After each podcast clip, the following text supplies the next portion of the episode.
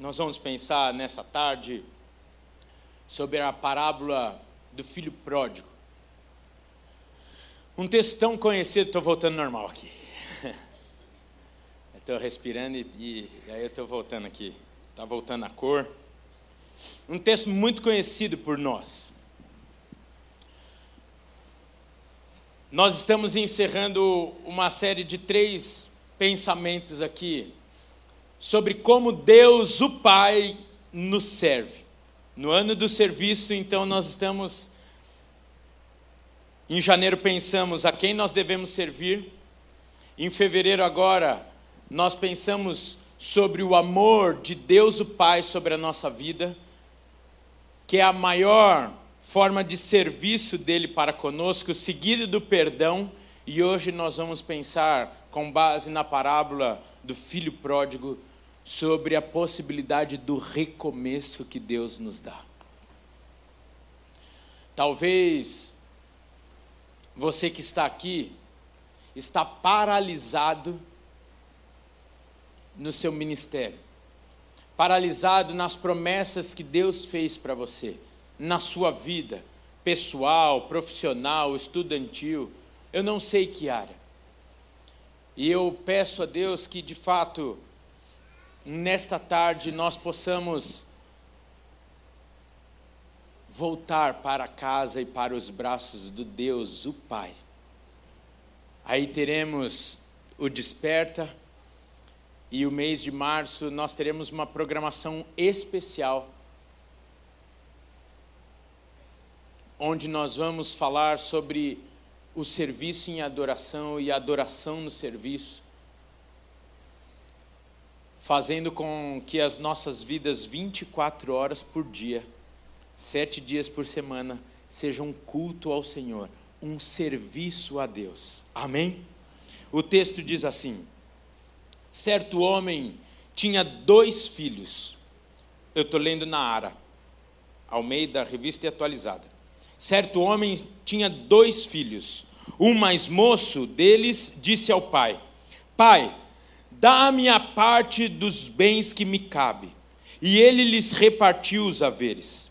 Passados não muitos dias, o filho mais moço, ajuntando tudo que era seu, partiu para uma terra distante e lá dissipou todos os seus bens, vivendo dissolutamente.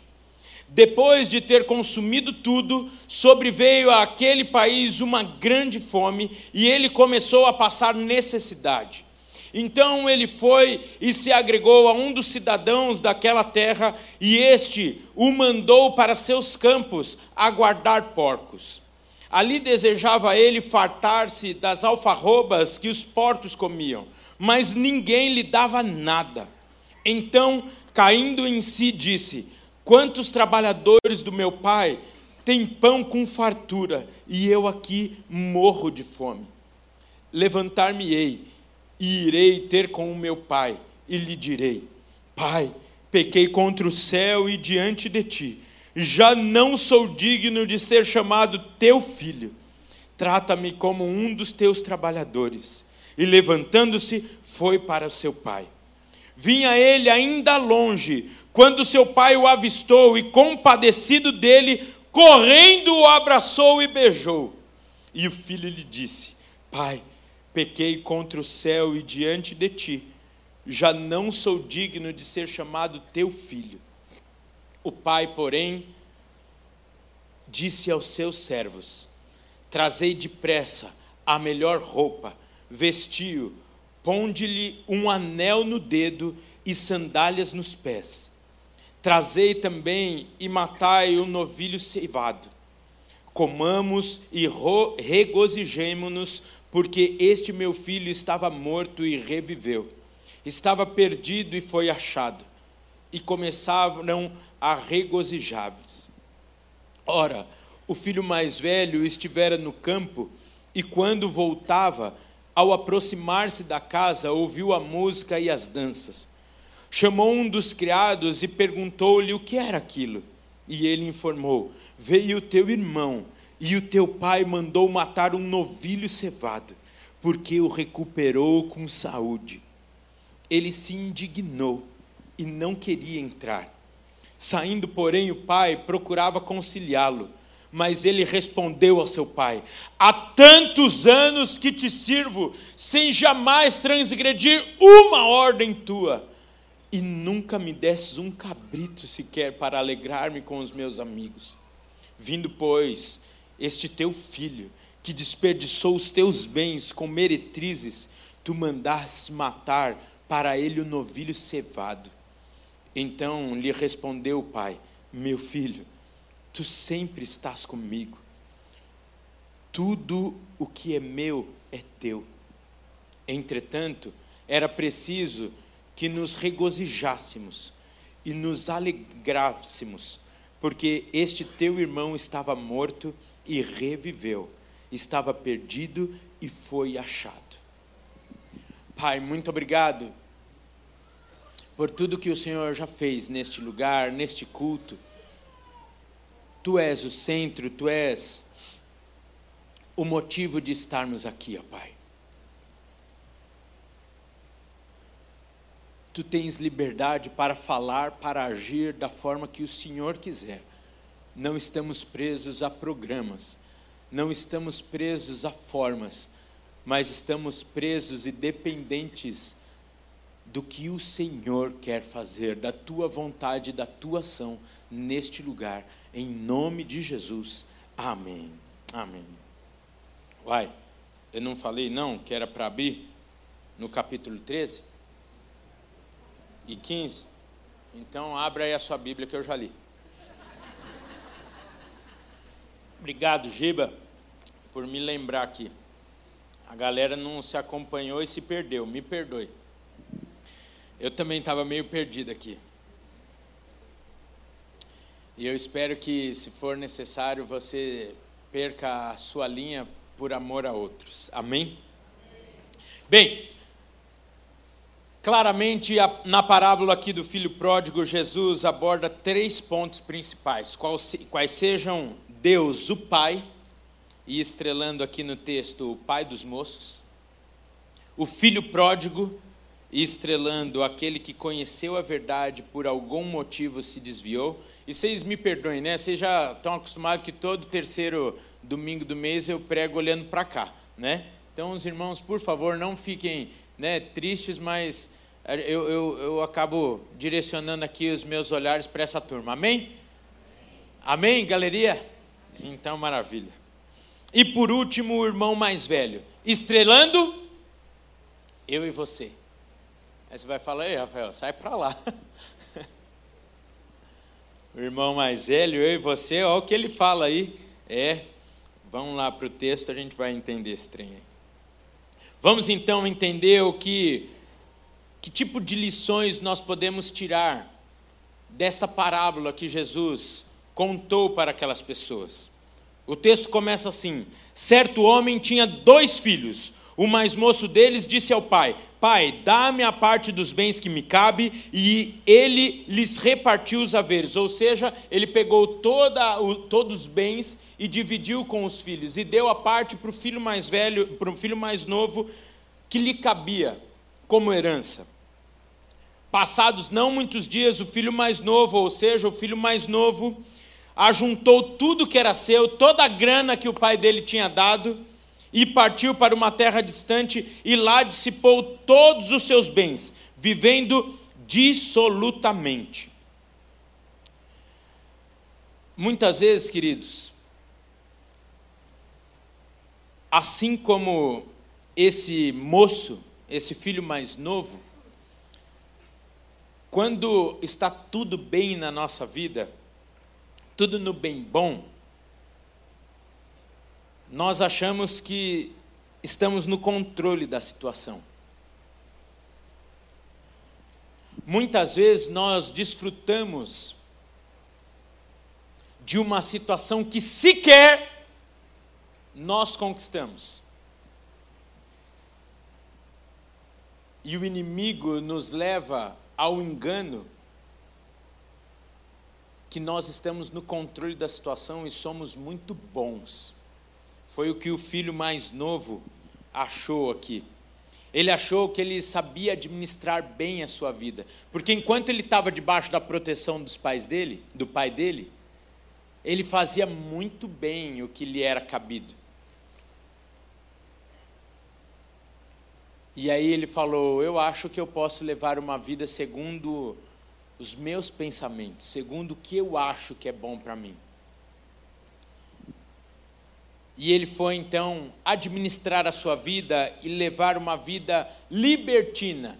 Devassa significa que essa palavra difícil aqui, dissolutamente, uma vida sem limites, uma vida fora de uma orientação de um pai que ama, falando não faça isso, não faça aquilo. Ou seja, uma vida sem limites, sem prestar conta para ninguém, fazendo o que bem lhe der na telha. De novo, eu me corrijo aqui, bem lhe que der na telha, eles nem sabem o que significa isso.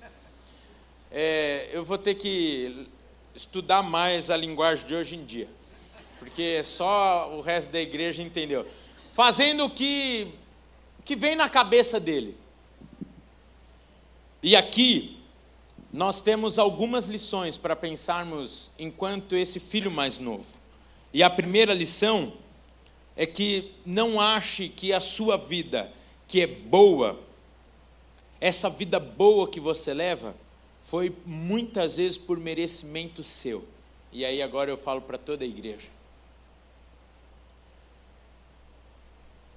Nas duas últimas semanas, nós entendemos sobre a o amor e o perdão de Deus, e para mim, pelo menos, ficou muito claro que tudo isso que nós desfrutamos não foi por nosso merecimento, tão pouco nós que recebemos e conquistamos. Uma ação de Deus, o Pai, em nosso favor, nos permite vivermos esta vida que temos hoje.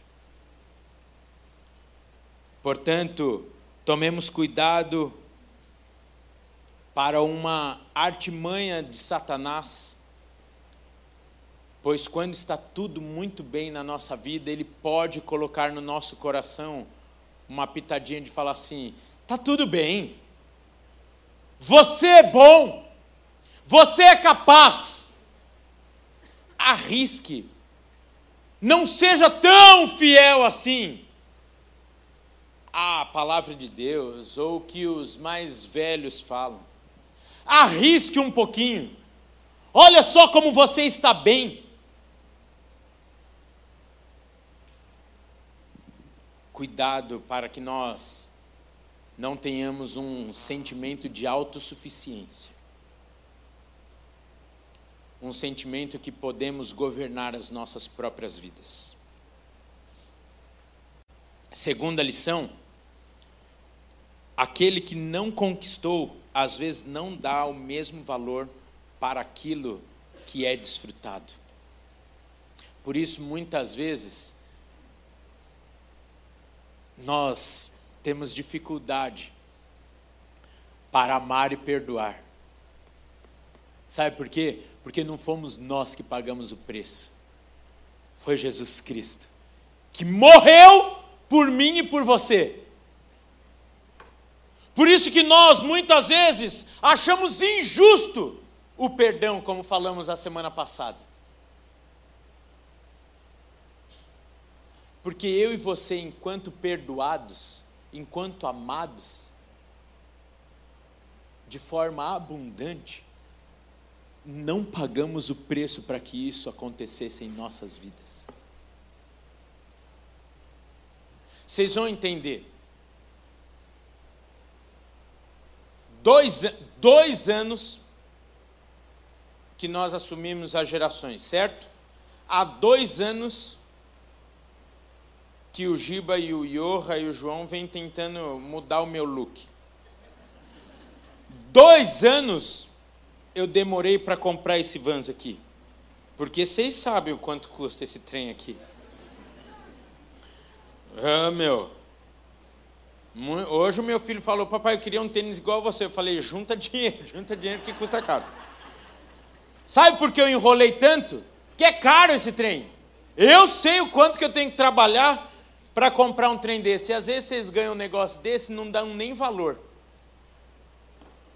Eu fico passando veja toda vez que eu uso aqui nessa bordinha branca aqui, para ficar sempre novo.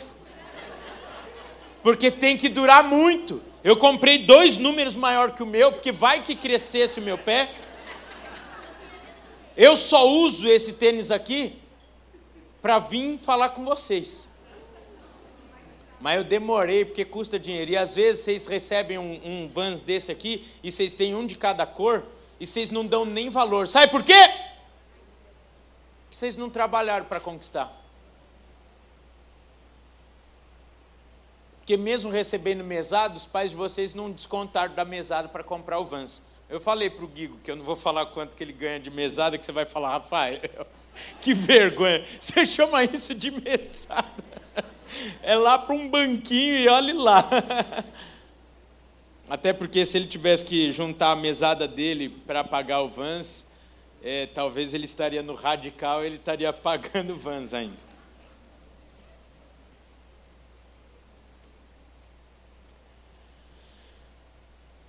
No primeiro domingo nós pensamos, não tem como nós entendermos o amor de Deus por nós e ficarmos inertes frente a esse amor.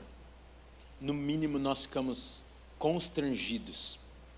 E na semana passada, nós pensamos sobre o perdão.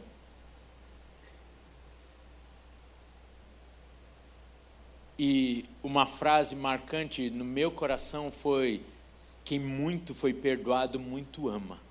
Muito ama quem muito foi perdoado. Por isso que, como lição desse filho mais novo aqui, eu queria que nós tivéssemos mais temor quando pensássemos no que temos recebido de Deus, o Pai. Muito provavelmente, até o final do ano, nós não vamos voltar nesse assunto. Mas o que nós recebemos de Deus, o Pai, às vezes não conseguimos mensurar. Sabe uma prova disso? Na ceia do Senhor, que nós tomamos hoje, cuidadosamente foi um dos mandamentos, talvez para a igreja lembrar sempre e sempre do sacrifício de Jesus Cristo. Porque nós temos uma facilidade de tornar tudo líquido. Hoje, os relacionamentos são líquidos. Hoje, tudo é relativo.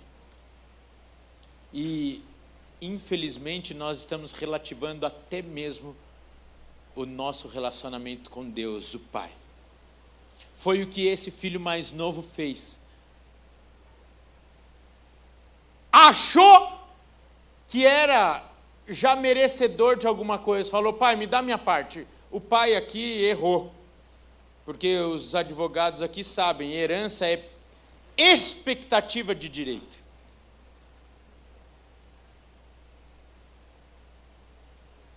E igualzinho nós fazemos quando queremos requerer de Deus alguma coisa.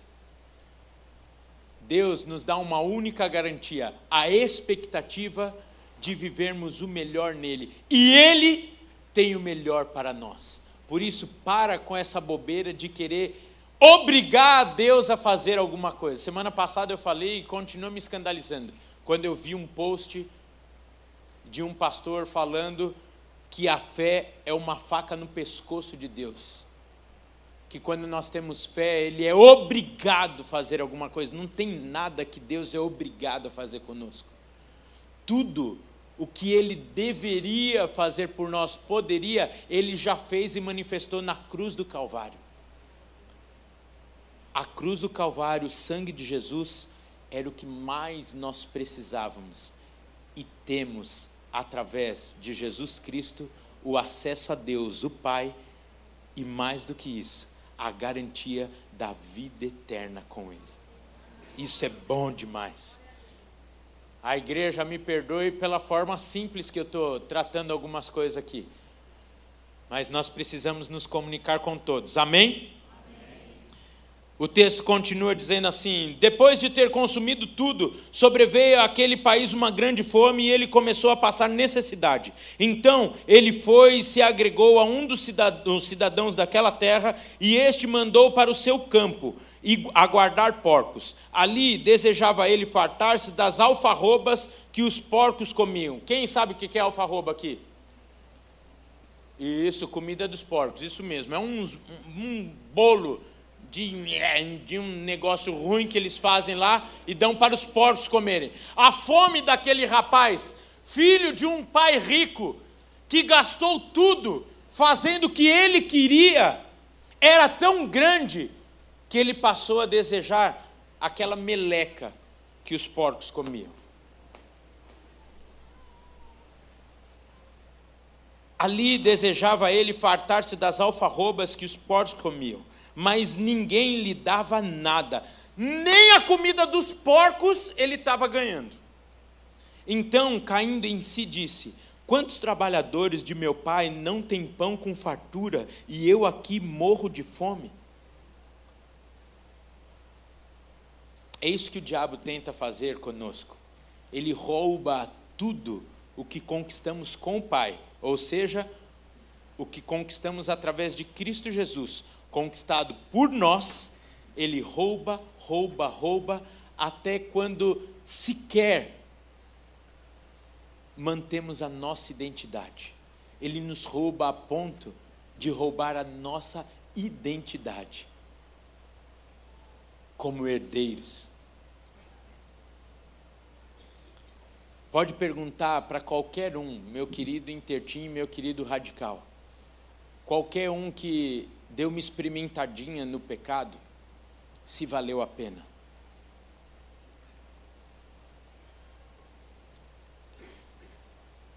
Não valeu a pena. Eu estou falando eu. Estou falando para vocês, não vale a pena. Vocês vão se arrepender. Por isso, não queiram experimentar nenhum tipo de pecado. Eu vou colocar aqui entre aspas, nem os pecadinhos, nem os pecadões. Por mais que para você seja tão pequeno ou tão simples, pecado é pecado e te leva à morte. Amém? Continua o texto. Levantar-me-ei, diz o filho pequeno. Irei. Ô, gente, que vocês estão tomando muita água, hein, ô, Intertim? Vocês ficam aí até o final do culto. Que negócio é esse? Olha lá, hein? Estamos em casa aqui, estamos em família, amém? A igreja está entendendo o movimento aqui, né? Então me perdoando, não tenho que perdoar, amém? É por amor a eles, joia? Vocês são tudo crente, maduro, tudo jóia, então vamos que vamos, a gente tem que pagar o preço por quem é para pagar o preço hoje. Amém? Dia 16 de fevereiro de 2020. Amém? Amém. Jóia. O texto continua. Ó intertins, prestem atenção aqui. Diz o filho mais novo: Levantar-me-ei e irei ter com o meu pai e lhe direi: Pai, pequei contra o céu e diante de ti, e já não sou digno de ser chamado teu filho Trata-me como um dos seus trabalhadores. E levantando-se, foi para o seu pai. Vinha ele ainda longe, quando o seu pai, presta atenção nisso aqui que eu vou voltar nisso. Quando o seu pai o avistou, e compadecido dele, correndo, o abraçou e beijou. E o filho disse: Pai, pequei contra o céu e diante de ti, já não sou digno de ser chamado teu filho. O pai, porém, disse aos seus servos: Trazei depressa a melhor roupa, vestiu, põe um anel no dedo e sandália nos pés. Trazei também e matai o novilho cevado. Comamos e regozijemo-nos, porque este meu filho estava morto e reviveu, estava perdido e foi achado, e começaram a regozijar-se.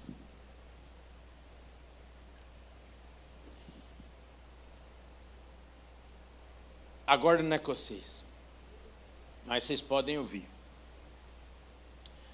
Quantos de nós estamos nessa tarde diante de Deus? E quantos de nós estamos tão distantes de Deus? No nosso coração, nos nossos pensamentos, nos nossos sonhos, nos nossos planos. Frequentar uma igreja dominicalmente é um bom sinal? É. Muda sua vida? Não. É necessário para a sua vida? É. Te garante a vida eterna? Não. Você pode estar aqui e eu vou te dar um, um termômetro fácil aí, falando: caramba, eu vim no culto errado. Eu querendo receber uma palavra tão joia, eu estou tendo que entender que o Rafael foi ridículo dessa forma aí, pagando mico e ainda pregou olhando para uma outra turma que não era eu. Esse é um bom sinal para nós entendermos o quanto estamos vivendo mergulhado no amor de Deus, o Pai. Só que essa parábola nos dá uma esperança. E a parábola era a forma que Jesus Cristo usava para explicar as coisas do reino de Deus para as pessoas. E esse texto da parábola claramente nos fala à igreja: você que está distante, não perca mais tempo, não seja mais roubado. Levante-se e corra para os braços do seu Pai.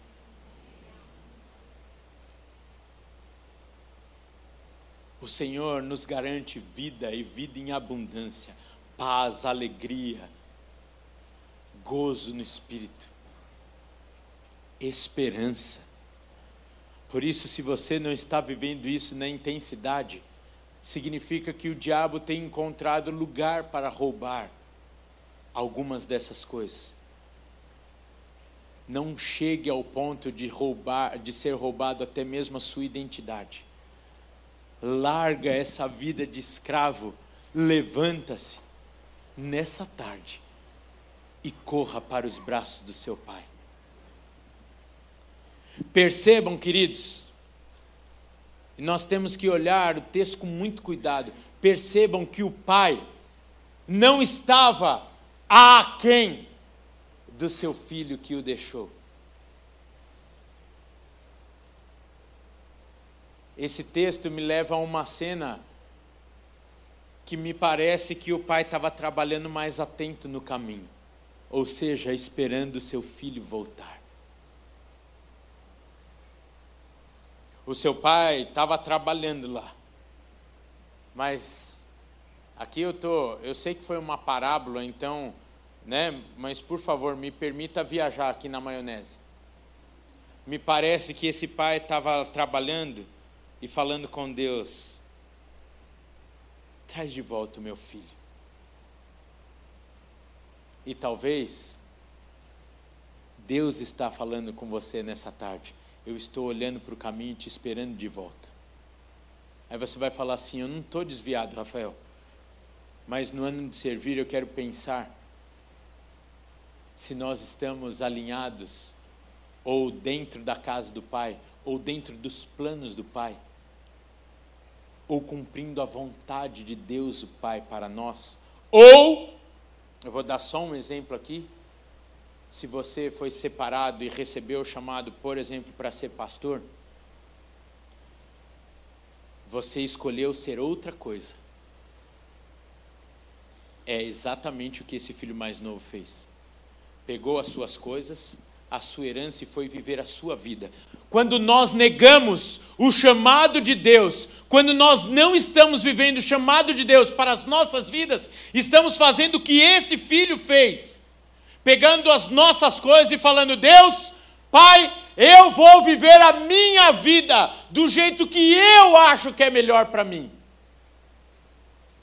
Me dê o que me cabe e eu vou tocar a minha vida. Ou seja, me dê a salvação através de Cristo Jesus, e isso é por fé, por obediência, e você pode ter recebido, mas se você não está vivendo o plano de Deus para a sua vida, você está vivendo sim como filho pródigo. Pegou a sua parte da herança, pegou o que lhe cabia, a salvação, a vida eterna, mas está vivendo comendo alfarrobas, enquanto Deus, o Pai,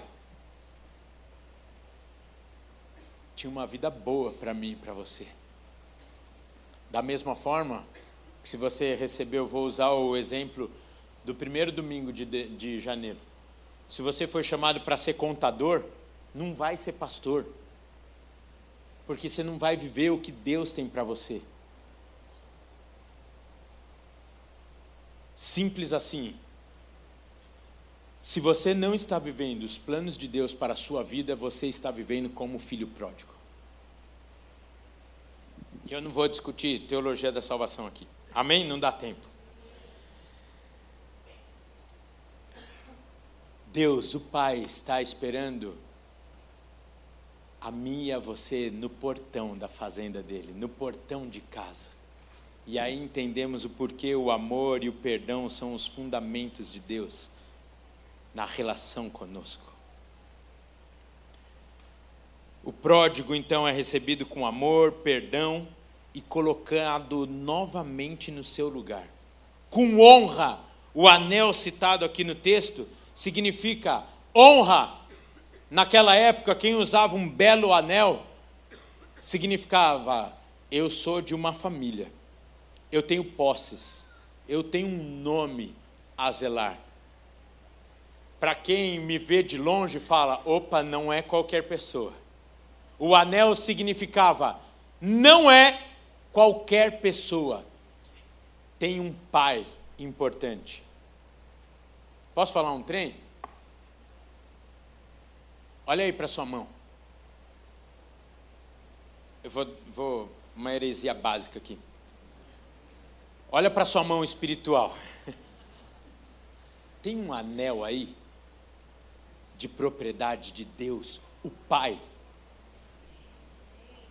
Assim como você que é casado uma, usa essa aliança, e essa aliança não me faz casado com a Fabiola. Essa aliança não me faz ser fiel à Fabiola. Eu posso fazer qualquer atrocidade contra a Fabiola, mesmo usando essa aliança. Mas essa aliança é para me dar me trazer a lembrança de quem eu sou, ou seja, uma só carne com a Fabíola. Esse anel aqui significa que, mesmo eu andando e não falando, eu sou casado, eu sou casado, eu sou casado, quem olha para mim, olha e fala, ele é casado. Por isso que aqueles que me conhecem sabem o quanto eu prezo que todos os casados usem aliança. E não tire para tomar banho, para lavar louça, porque você esquece de pôr depois. Deus está falando nessa tarde. Ah, mas estraga, estraga, manda polir. Compra outra. Mas se você. se vo... Isso. Troca cada cinco anos, né? Sobe aqui, renova amanhã. Amanhã é dia de encontro de casais. Renova no encontro de casais aqui, a aliança. Amém? Talvez Deus está falando com você nessa tarde e amanhã você vai correr numa joalheria e vai fazer uma surpresa para sua esposa amanhã no encontro de casais aqui às 20 horas da, da noite. Amém? Ou seja, esse anel aqui me dá uma identidade e as pessoas sabem quem eu sou, a despeito de eu falar. Você precisa tomar posse do anel de Deus, o Pai, te dando identidade, para que as pessoas te vejam, a despeito do que você fale. E fale: opa, aquele cara, aquela moça tem. Eu ia usar um termo aqui, eles não vão entender. Tem lastro, ou seja, tem raiz, é de família boa. Sabe quem é a sua família? É a família de Deus. Sabe quem é o seu pai? O Todo-Poderoso. E Ele coloca no nosso dedo, quando nós entregamos a nossa vida ao Senhor Jesus Cristo, um anel nos dando identidade de príncipes, de filhos do Deus, o Todo-Poderoso. Tem melhor anel para eu e você usarmos? Cadê o seu anel?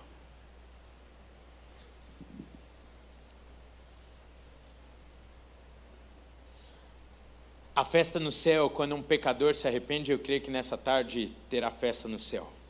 Mas, de repente, chega o irmão mais velho, o trabalhador, e diz assim: Ora, o filho mais velho estivera no campo e, quando voltava, ao aproximar-se da casa, ouviu músicas e danças. Chamou um dos criados e perguntou-lhe o que era aquilo, e ele informou: Veio teu irmão e teu pai mandou matar um novilho cevado, porque o recuperou com saúde. Ele se indignou e não queria entrar. Saindo, porém, o pai procurava conciliá-lo, mas ele respondeu ao seu pai: Pai, há tantos anos que eu te sirvo sem jamais transgredir uma ordem sua. Eu falei que muitos de nós nos identificaríamos com o irmão mais velho aqui, vocês falaram que não. Pai, há tantos anos que te sirvo, sem jamais transgredir uma ordem sua e nunca me des um cabrito sequer para alegrar-me com os meus amigos. Vindo, porém, esse teu filho que desperdiçou os seus bens com meretrizes, tu mandaste matar para ele um novilho cevado. Novilho cevado era o que tinha de melhor, era o bom. Então lhe respondeu o pai: Meu filho, tu sempre estás comigo, tudo que é meu é teu Entretanto, eu precisava que eu era preciso que nos regozijássemos, porque este teu irmão estava morto e reviveu, estava perdido e foi achado. Agora eu entro para fechar aqui a ideia em cinco minutos no ano do serviço. Quantos de nós, e aqui eu já começo a levantar a mão, tudo bem que hoje você, eu não falei o texto e você talvez não acompanhou, você não teve esse sentimento. Mas quantos de nós na nossa vida cristã já ouviu esse texto e falou assim: injusto? Que é injusto é. Quantos de nós não entendemos o que estava passando no coração do irmão mais velho?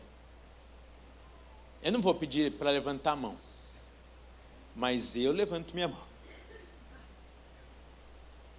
Quantos de nós estamos aqui na igreja? Quantos de nós somos fiéis a Deus? E clamamos, clamamos, clamamos, e muitas coisas não acontecem da forma que nós queremos. E vem aquele nosso amigo de infância, nosso amigo de adolescência, que aprontou, se desviou, fez e aconteceu, de repente você encontra com ele no shopping, e você fala, Fulano, como é que você está? Cara, estou bem demais.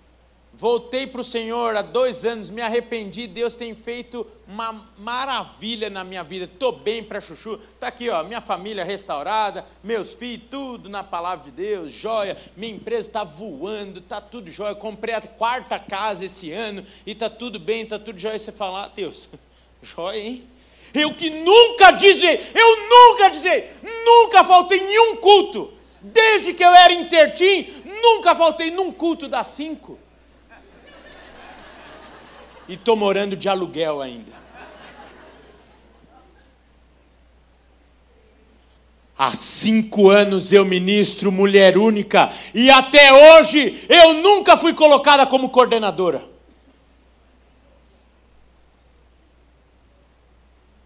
Dez anos! como líder em treinamento da célula.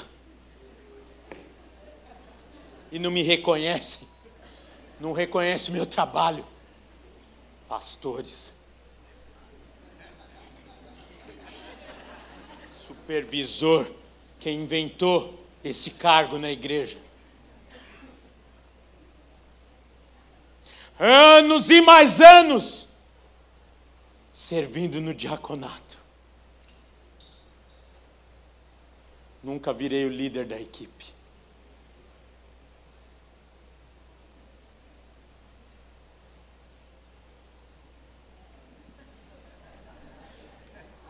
Você já foi o irmão mais velho um dia. Eu, Deus, fiel a Ti.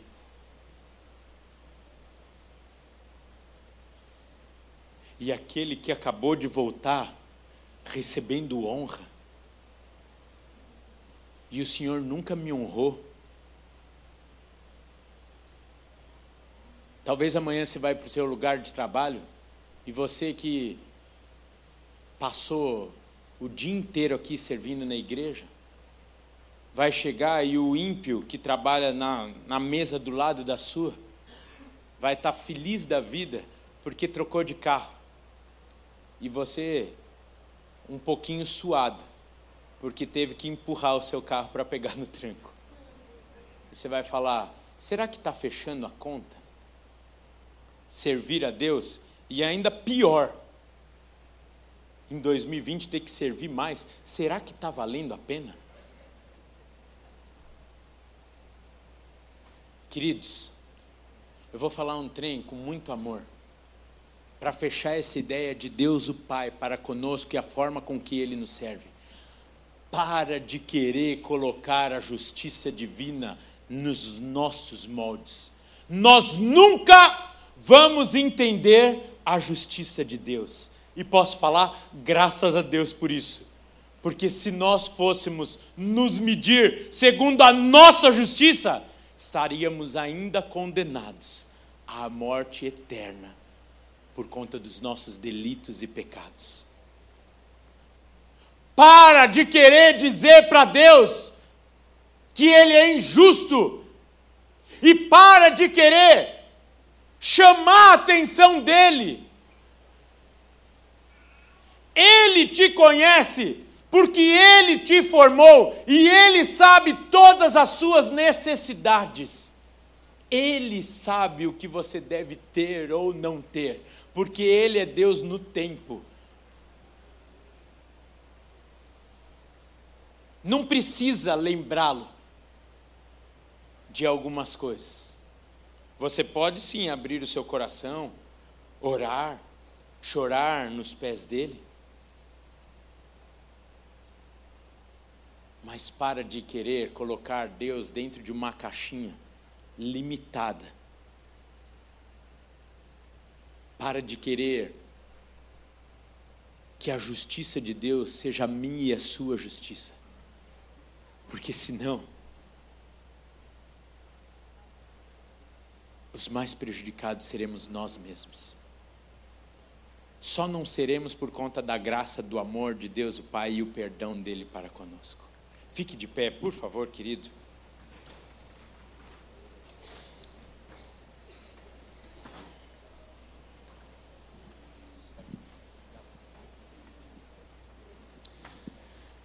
Nós vamos acabar esse culto cantando uma canção.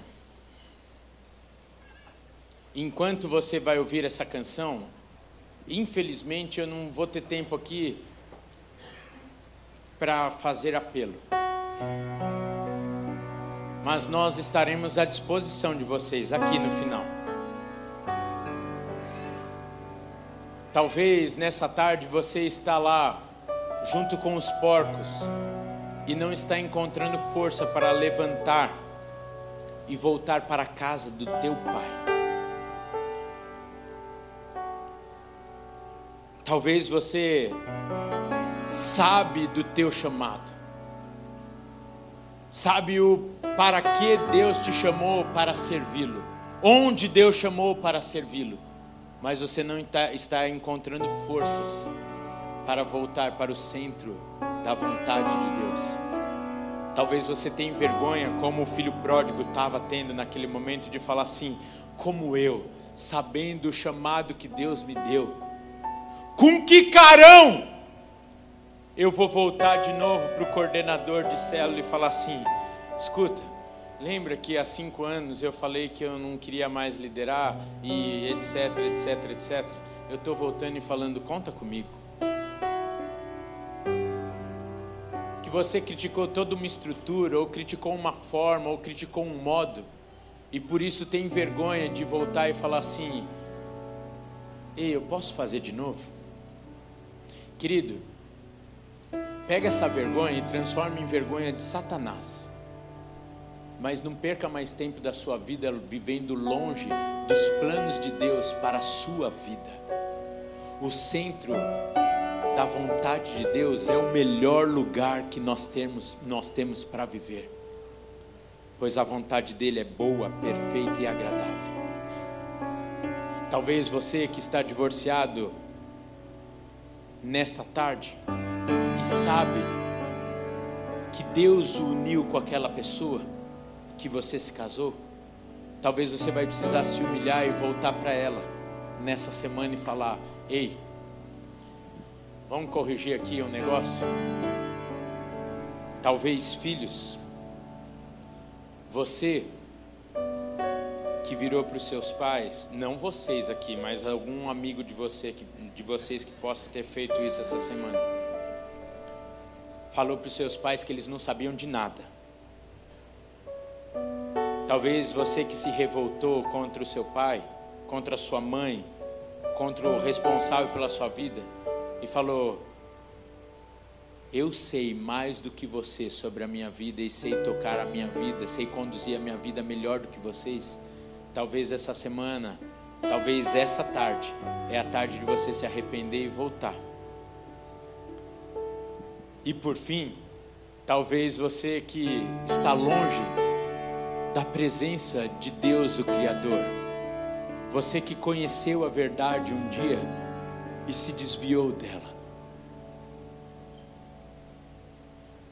Você que um dia já viveu o plano de Deus para a sua vida e que hoje está distante, e o Senhor te trouxe aqui nessa tarde, essa é a tarde da sua reconciliação com Deus o Pai. Feche seus olhos, eu queria que você ouvisse essa canção como a nossa oração final.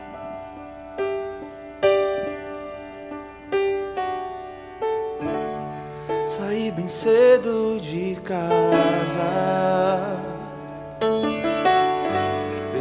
minha mochila de ilusão. Deixei a chave na porta. Só pra dizer que não voltava mais. Mas na janela pude perceber o rosto triste de quem me deixou partir.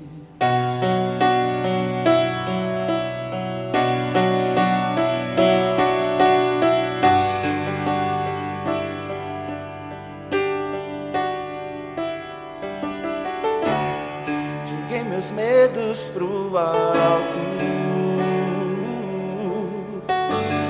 Peguei carona com o vento. peguei a estrada mais larga, mas não cheguei a lugar nenhum. Na minha mochila de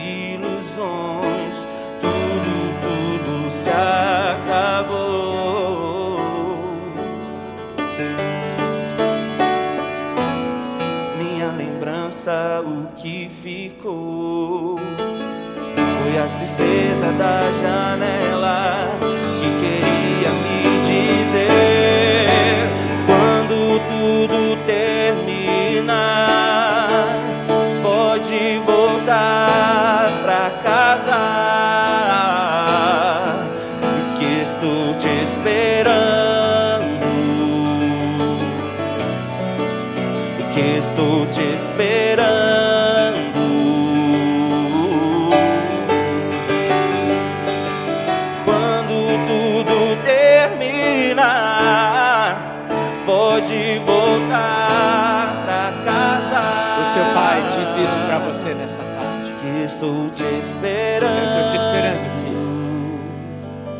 recomeçar juntos. Que estou te esperando.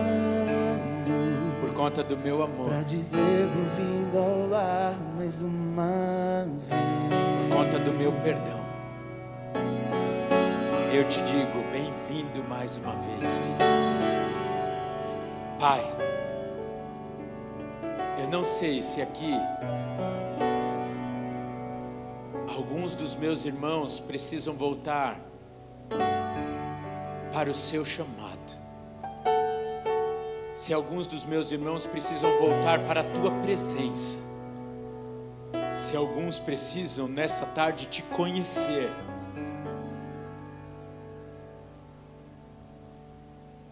Não queremos mais sermos roubados por Satanás. Queremos viver o que tu tens para nós, desfrutando da herança conquistada por Jesus Cristo na cruz, mas desfrutando ao seu lado, na tua presença, papai querido. Nessa tarde, coloca de volta, ó Pai, os anéis que talvez o tempo tirou. Que situações arrancaram dos dedos aqui nessa tarde.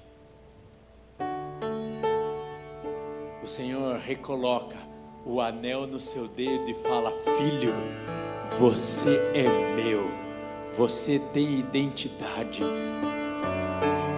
você tem um nome, o teu sobrenome eu te dei. Volta para casa nessa tarde. O Senhor está te esperando. O teu Pai de amor, de perdão, quer recomeçar com você a jornada que um dia foi interrompida. Que o amor de Deus, o Pai, a graça de Jesus Cristo, Filho, a comunhão e as doces consolações do Espírito de Deus seja com a tua vida cada dia dessa semana, em nome de Jesus. Amém. Deus abençoe, querido. Vai na paz, Senhor. Até o desperta.